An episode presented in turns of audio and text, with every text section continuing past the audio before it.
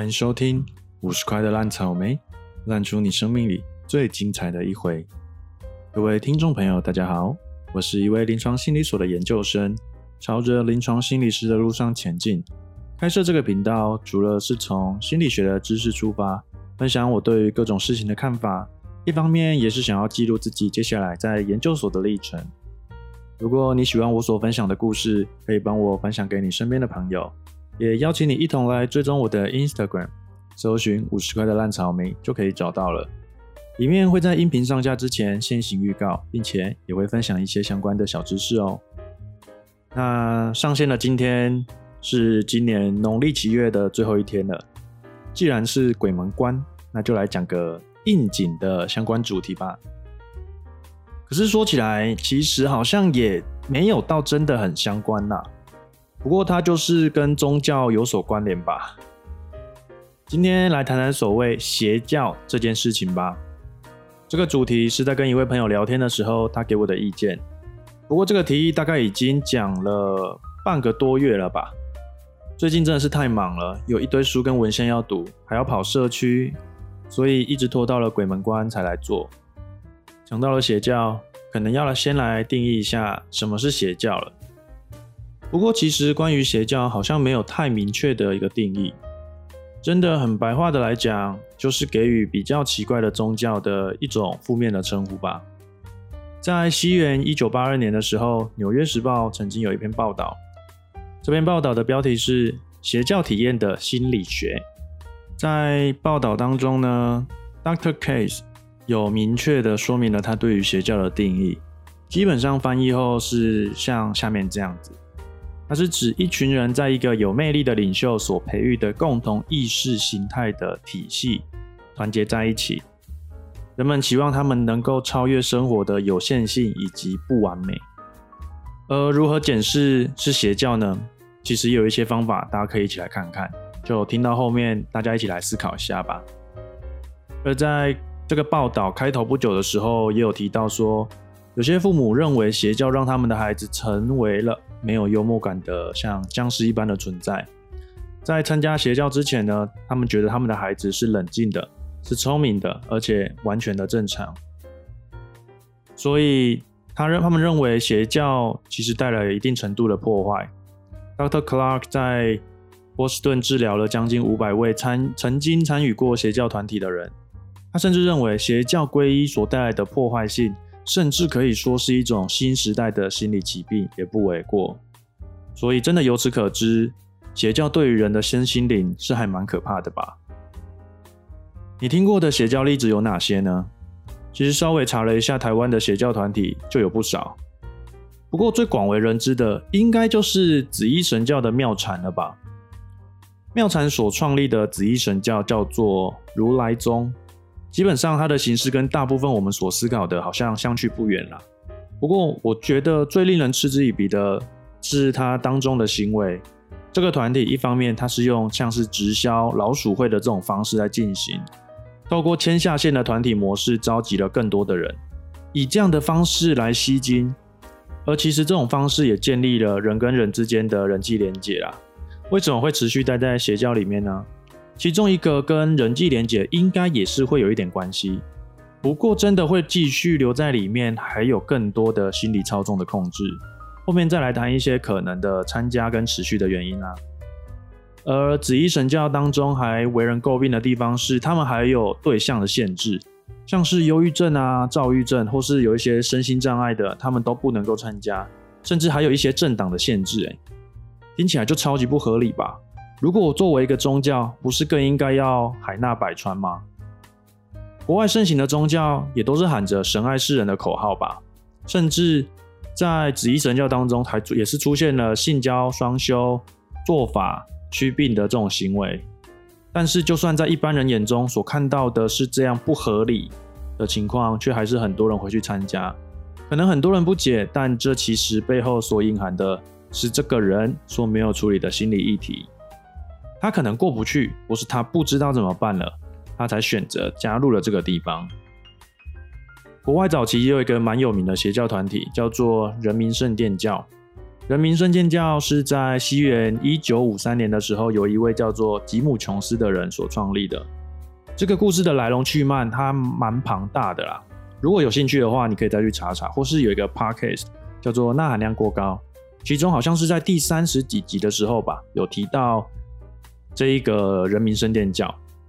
总之，最终这个团体集体让九百零六个人自杀，这听起来真的是有够离谱的吧？信教信到集体自杀，哎，不过这一连串被我们认为是荒唐的行径，究竟是怎么发生的呢？在说到为什么会参加邪教之前呢，我们先来看看邪教通常会有什么比较常见的特征吧。在德国有一个邪教的检核表，这个在网络上应该蛮好查到的，还蛮多项的啦。那我就举几个我觉得比较明显的特征。像是他们的教义啊、世界观还蛮简单的。他们这种教义跟世界观，它可以解释呃全部，就是全面的，它可以解释任何的事情。这听起来有点伪科学的那种味道。再来就是他们都非常清楚我们每一个人在做什么。其实我觉得这跟巴纳姆效应也有点像，可能透过观察你的一些行为，然后说出一些很模棱两可的话，就算可能没有那么切中个人的核心。他们还是可以用他们所谓的世界观去解释我们每个人的行为，而这个组织当中通常会有一个大师般的存在，它所代表的就是真理，只有他懂世界的运转模式。他还会传达给他的团体们一种观概念，是只有参加我们这个教会的人才是精英般的存在。这像是借由贬低其他人的地位来做高我们自己的身份吧。并且要求来的人可能必须要马上就参加，呃，马上就给入会费。他们不会直接说入会费啊，他们会有另外一种可能幸福金啊，还是这一种方式去跟你收费。这听起来其实跟某个健身房的业务行销方式根本一模一样啊！你一定要在今天签下这个合约，如果过了今天就没有这么好的优惠了。这个是我跟主管好不容易谈来的，实际上。根本每天都有这种优惠，甚至是根本就不是优惠，只是你在哪一个环节你接受了，你就接受了那个价钱。最后一点是会灌输群众们，遵从教义是从这个世界上得到救赎的唯一方法。这个听起来根本就是狗屁吧？的确啦，我们现在呃，在这个时候我们听起来都会觉得是很不可思议的。会很疑惑，到底为什么会有人去参加这样的组织？不过，这或许就是两边产生认知不对等的情形了。既然他们会去参加一般人所谓、所认为不可思议的组织，是不是他们也遭遇了一般我们日常不会有的心理状况呢？又或者是遭遇了一些情况，导致他自己没办法好好的走出来，又没有一个好的陪伴者可以度过他生命中的难关？只好选择寻求其他的方式来帮助自己呢。通常加入邪教，很多都是当事者有一个在当下的脆弱的心理状态，或是有一些一直没有解决的心理议题或是执念，甚至也可能是遭逢了重大的变故所寻求的社会支持，而这个组织可能就此满足了这个所谓正常社会没有办法给他们的那种温暖跟关怀。比如说，有可能个人经历了对于死亡的恐惧，他可能罹患了一个不治之症，对于生死的议题没有办法好好的处理，没办法面对疾病所带来的生死恐惧，所以转而投入了组织。因为组织一方面可能说，它是可以借由做法来让他好起来了，一方面也在组织当中也有很多的社会互助的这种行为，可以消除他的恐惧跟焦虑。这听起来跟什么很像？这不就跟以前地下电台卖药很像吧？因为可能医学上已经没有办法处理这件事情了，可是个人面对死亡、面对生死的这种恐惧还是没有消逝，所以转去买地下电台的药啊。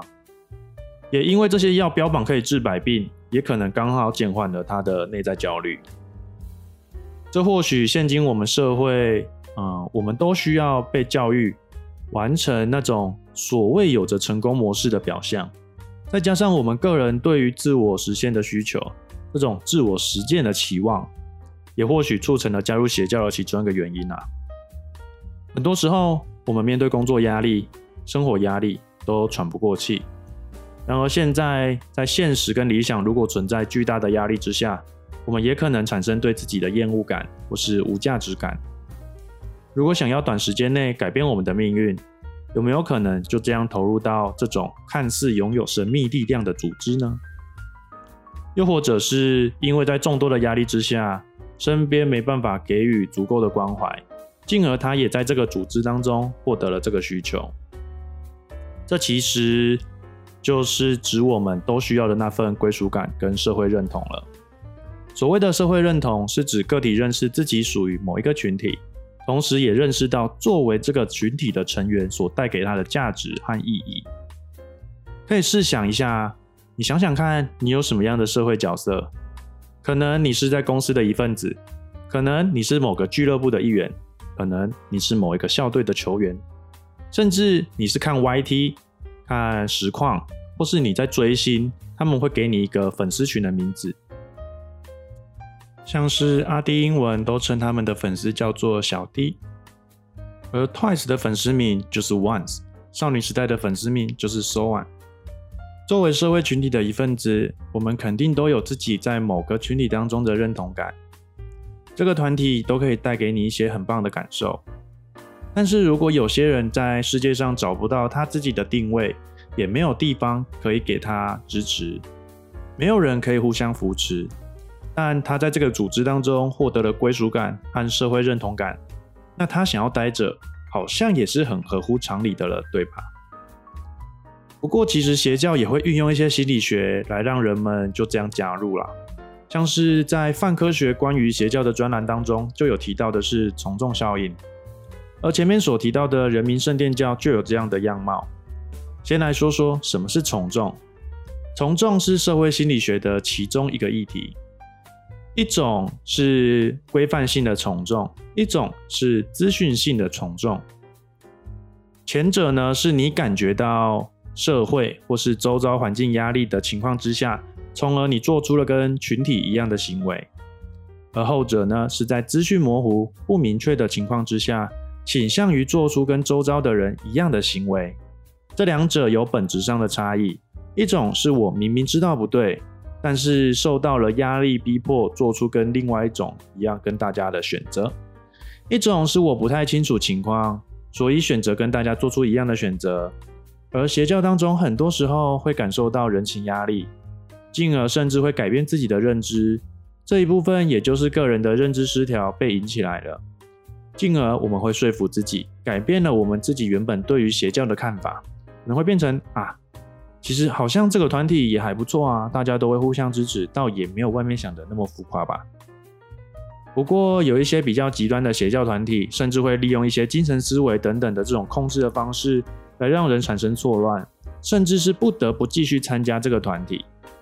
它可能会先引起个人在认知上的不协调，从而创造创造那个介入的破口。当我们在可能在心灵上有所脆弱的时候，给了你一个简单教育的解释。反复的强调，仿佛你的问题就这样得到了解决。再加上无条件的爱跟关怀，也让你在组织当中有一席之地。这听起来是一个多么美好的事情。